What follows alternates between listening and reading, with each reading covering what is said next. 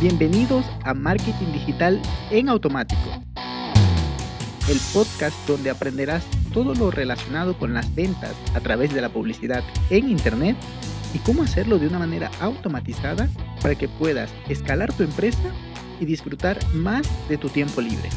Así es que, manos a la obra. Empezamos.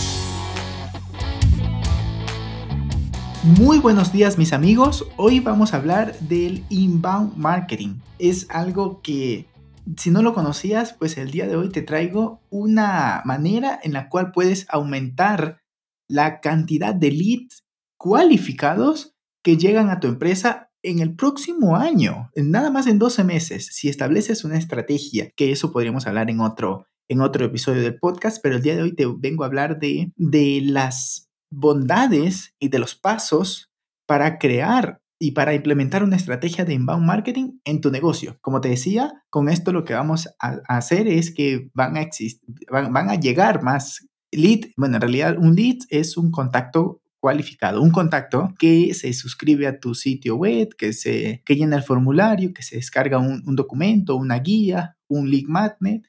Eso es un lead, alguien que posiblemente te puede comprar eh, si lo pasamos por un proceso de lead nurturing que ya vamos a ver más adelante. Entonces, nada más es captar el, el, el, lead, sino también fidelizarlo. Pero esto lo hacemos con inbound marketing, es decir, aportándole valor a las personas, a tus posibles clientes.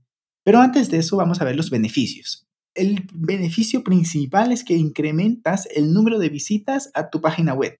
Ojo, si estás haciendo algo como AdSense, es decir, poner anuncios de Google y, cosas de estas, pues entonces te va a salir, vas a salir beneficiado porque Google te va a pagar por esas visitas, por esas visualizaciones. Sin embargo, pues mm, dependiendo de tu negocio, puede o no puede quedar bien poner anuncios en tu página web. Anuncios de terceros, para que se entienda, ¿no? Anuncios de terceros y Google te paga por poner allí los anuncios dependiendo de la cantidad de visitas y de clips y bueno, un montón de cosas. Sin embargo, lo que quiero decir es que van a llegar visitas a tu sitio web calificadas. ¿Por qué? Porque esas personas están buscando ese contenido y al tú darle esa información, darles esa solución al problema o a la pregunta que ellos tienen, pues tendrás más visitas. Luego, lo que debemos hacer es que debemos establecer un sistema para que esas visitas se conviertan en leads. Esto, como ya lo decía antes, lo podemos hacer o por medio de formularios o regalando algo o, dando infografías y que las personas puedan descargarlo una vez que han dejado sus datos, es donde vamos a establecer luego a través de una estrategia de, marketing automatizado, vamos a, establecerlo por, un, por, por correos, ya sea por MailChimp, ya sea por AfriCampaign, en MailerLite, en fin, un montón de herramientas pero lo que vamos a es a, establecer o a mejorar esa relación a largo plazo para que eh, en algún momento te puedan comprar. Una cosita que quisiera aclarar antes, antes de entrar a los pasos para, para que el inbound marketing sea efectivo es que hay una diferencia entre inbound y outbound marketing. El inbound es atraer a gente a tu, a tu, bueno, a tus contenidos, que puede ser en tu página web, o en tus redes sociales, pues atraerlos a ti, eso es inbound, es algo que es un poco más, eh, no es agresivo, más que todo. En cambio, el outbound marketing es cuando haces anuncios y las personas ven esos anuncios de manera agresiva, dependiendo de la red social. Ya sabemos que te tiene que llamar la atención para que la gente que está ahí haciendo scroll y viendo memes y viendo videos de su familia o de gatitos, vea tu anuncio y diga, ok, yo me quedo aquí mirando este anuncio. En cambio, en Google es ya una campaña, ya, o sea, la gente ya va con esa intención de búsqueda, pero eh, los dos son inbound marketing, ¿no? Luego, ya este, sabiendo esta diferencia, pues no es que estén peleados, debes tener las dos estrategias para que puedas captar o convertir, que el outbound marketing funcione mejor con una buena estrategia de inbound marketing. Pero bueno, de eso podríamos hablar en otro episodio, cuál es el equilibrio entre los dos. Ahora sí, vamos a entrar de lleno a los pasos que necesitas implementar en una buena estrategia de inbound marketing. Lo primero, como ya lo supondrás, es atraer a esos visitantes a tu página web, a esos clientes potenciales que buscan esas palabras, que buscan esas, este, que buscan solución a esos problemas o esas dudas que ellos tienen. ¿Cómo lo hacemos? En primera instancia puede ser con marketing de contenido, que ya tengo un episodio la semana pasada que hablo sobre el marketing de contenido. Luego también podemos hacerlo por redes sociales, que las personas lleguen a ver este contenido para atraerlos, ¿no? Por redes sociales, incluso YouTube también cuenta, pero puede ser mm, podcast, puede ser Instagram, puede ser LinkedIn,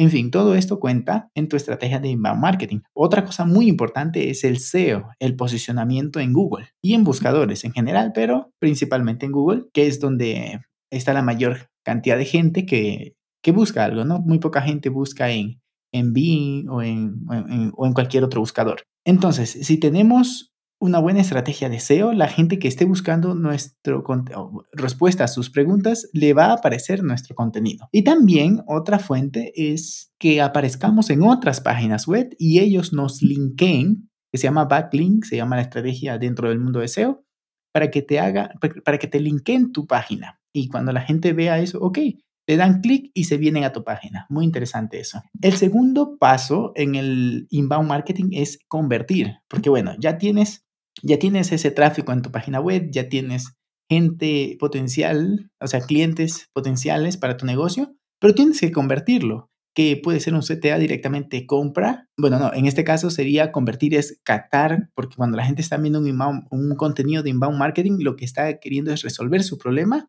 con alguna información, algún blog o video o cosas así. Entonces le puedes decir, te voy a regalar esto, te voy a dar esto, mm, ¿quieres más información? Suscríbete a mi lista, llena este formulario. Con eso convertimos, es decir, captamos ese dato. Lo siguiente ya es cerrarlo, es decir, cuando ya ese lead ya está en tu base de datos y lo conviertes en ventas, que puede ser una venta automática o puede ser con un closer de venta o puede ser en una llamada one-to-one. Es decir, hay muchas maneras, incluso puede ser un CTA inline. Un CTA inline es un CTA, un llamado a la acción, que está de manera muy, muy sutil en un párrafo donde dices, por ejemplo, esta camiseta está hecha con este algodón que si quieres comprar una similar puedes visitar esta página. Sin embargo, también tenemos en camisetas hechas con, lana, por ejemplo, así, muy sutil. Y, es un link puesto nada más allí, ni siquiera un botón, es nada más un link. Y la gente que le da clic va a ir a la página de venta o directamente al carrito para que lo pueda pagar.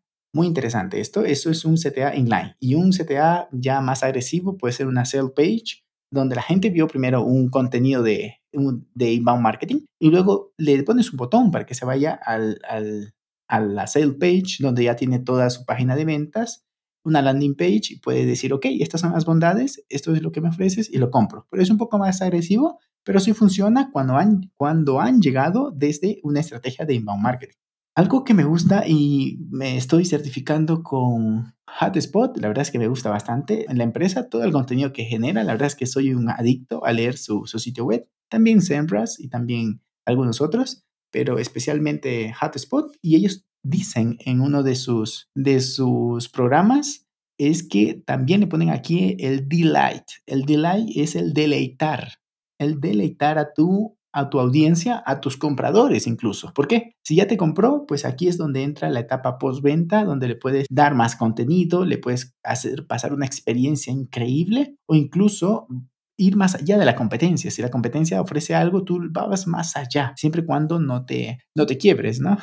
Y aunque no te compren, estas personas que pasaron por ese proceso de, de, deleitarse con tu contenido se van a convertir en, convertir, perdón, en, en promoter que, o, embajadores de tu marca, que es básicamente, ok, no, yo no lo he comprado, pero mira, algún amigo, colega o, o jefe o qué sé yo, les dice, oye, necesito esto, pues entonces tienes que ir a tal sitio web porque allá vas a encontrar la solución. Ese es el papel de un embajador y prácticamente te sale gratis, prácticamente digo, porque igual estás invirtiendo el tiempo en hacerle pasar esta experiencia. Pero bueno, como es automatizado, lo haces una vez y nada más tienes que ingresar a revisar las métricas. Sin embargo, pues relativamente es gratis porque es alguien por allí en el mundo que te está refiriendo clientes. Y ya para terminar, quiero hablarte de los cinco pilares del inbound marketing, porque además de los pasos que te dije, hay eh, que, podrían parecerse en realidad, podrían parecerse, pero hay pasos aquí o eh, pilares, eh, fundamentos que hay que tener en cuenta para que esto tenga sentido. Como ya hablábamos, en el primer pilar es atraer clientes, ¿no? Y lo podemos hacer con contenido, lo podemos hacer con redes sociales, con SEO o con desde otras web Pero eh, aquí es donde vamos a, estar trabajando una estrategia de contenido, donde vamos a, a pensar qué es lo que nuestro cliente necesita y cuáles son las dudas que tiene. Y debe ser este contenido no demasiado largo ni demasiado corto, pensado, tenemos que pensar muy bien en el tiempo que tiene la persona para leerlo, en la disponibilidad y, en fin, todo esto, ¿para qué? Para que el contenido esté muy bien creado, muy bien pensado, para que le solucione el problema a esa persona. Ahí es donde entra la magia de saber muy bien generar ese tráfico y que sea muy amigable. Lo siguiente, como te, eh, te darás, bueno, como te podrías imaginar, es la conversión. Que, por ejemplo, ya encontró este, este artículo, ¿no? Y debe de encontrar o de tener en mente que este contenido es de interés para, para él, ¿no? Para tu buyer persona. Ok, encontró la solución, pero quiere más. Entonces, lo que puedes hacer allí es que tal como lo decíamos eh, hace rato, ¿no? Le puedes poner formularios, le puedes poner una cajita donde dices, si te registra, te voy a seguir enviando más contenido de este. Incluso le puedes regalar un link magnet o un ebook donde le muestras, donde le das mucha más información para que él pueda empaparse mucho más, eh, entender del tema que tú estás solucionando y pueda aplicarlo al fin y al cabo, ¿no? También hay ocasiones en las que queda muy bien que la conversión sea una entrevista one-to-one, una entrevista de 20, 30 minutos, dependiendo del negocio, donde puedas convertir esa, esa, esa visita en un cliente. Mira qué importante. Y con esto lo que estamos haciendo es llenar nuestra base de datos. Esta parte de aquí, el siguiente pilar es el, la automatización del marketing. Y vamos a tener dos conceptos en mente para que lo puedas implementar. el primero es el lead nurturing, que ya tengo un episodio grabado sobre el lead nurturing, es el episodio número 4, pero para hacerte un breve resumen, es el proceso de nutrición de tu posible cliente hasta que se convierte ya en un comprador, en, un consumidor. Entonces, para esto vamos a tener que pasarlo por etapas. No quiero profundizar mucho ahora, pero ten en mente el, el, concepto lead nurturing o puedes escuchar el episodio 4.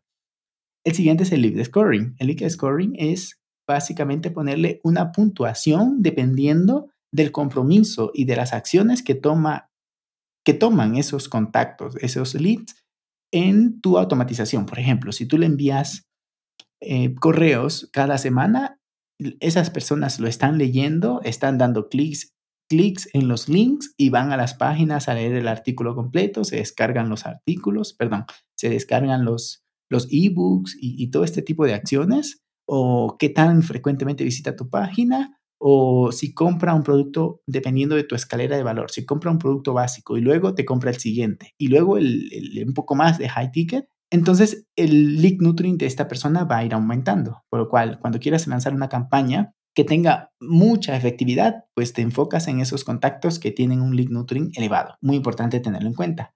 Luego ya volvemos al tema de la fidelización. La fidelización es cómo lo vamos a tratar en una etapa postventa. Si te das cuenta que se parece un poco a lo anterior, pero aquí es básicamente la mentalidad. Allá arriba es la ejecución, acá es la mentalidad y los pilares que debemos tener en mente para que esto funcione y cada vez vaya más hablamos de fidelización, que incluso en la etapa postventa podemos hacerle un upselling, es decir, alguien que compró una computadora, pues también va a necesitar, por ejemplo, un, cooler. Y también va, un cooler es un ventilador eh, que le pones debajo de la portátil. O también va a necesitar un, un pendrive, un disco duro externo o, un soporte para que la computadora se eleve. No sé si conozcas esos soportes que te elevan la computadora, el portátil, te elevan hasta el nivel de tu, de tu cabeza y te trabaja muy bien la ergonomía. En fin, necesita un mouse externo, yo qué sé. Entonces, eso es un upselling o incluso estrategias de cross-selling. En realidad es un cross-selling y upselling lo que te acabo de decir. Pero eh, con eso lo que hacemos es aumentar un poco más el ticket promedio de cada cliente. Y por último, y no menos importante, el análisis. Aquí sí, desde el minuto uno o desde el minuto cero que estamos pensando en una estrategia de inbound marketing o en cualquier acción dentro del mundo del marketing o incluso dentro de los negocios. ¿Cómo vamos a medir esto? Incluso dentro de la vida. ok, yo quiero bajar de peso. Perfecto. ¿Cómo voy a medir que estoy bajando de peso? Ok, yo quiero mejorar la relación con mi esposa. ¿Cómo, no tengo esposa, me refiero, ¿no? Como ejemplo, ¿cómo voy a, mejorar la relación con mi esposa? Entonces lo podemos medir, por ejemplo, el tiempo de calidad que comparto con ella o en el asunto de bajar de peso, pues facilito, pues, ¿no? ¿Cómo va ese, ese peso en, en, en, en la pesa que, que, que mide mi, mi peso corporal, en fin. Y en el tema de los negocios, pues también es facilito. ¿Cuántas ventas estoy generando de esto? ¿O cuántos leads estoy consiguiendo de las visitas que recibo? Si es muy poco, es porque no estoy poniéndolo lo suficientemente atractivo para que las personas quieran de dejarme sus datos para descargarse la guía. En fin, un montón de un montón de herramientas y bueno, de métricas que podríamos ver, pero como siempre digo, no nos volvamos locos con las métricas, sino hay que escoger solo las que tienen sentido para nuestro negocio. Y como ya medimos todo, es donde vamos a poder decir, ok, esta, esta parte de mi estrategia de inbound marketing, de automatizaciones, está funcionando, esta no, esta puedo optimizar, esta debo eliminar, esta me está funcionando más o menos, pero puedo optimizarla. En fin, esto de inbound marketing es toda una estrategia un tanto compleja, pero que si lo haces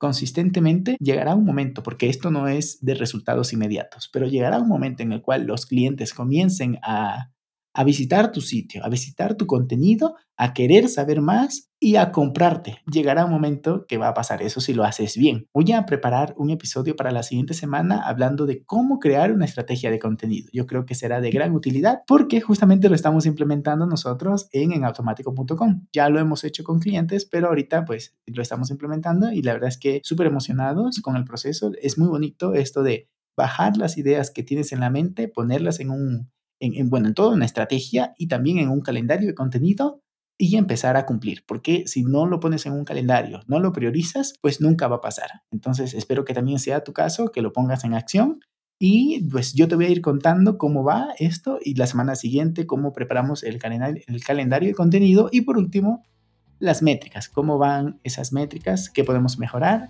que seguro que también te será de ayuda. Un abrazo digital y nos escuchamos el día miércoles. Chao, chao. Y hasta aquí el episodio de hoy. Sé que esta información va a ser de gran utilidad para tu negocio, por lo que te pido que lo implementes y lo compartas con alguien que sepas que también le va a ayudar.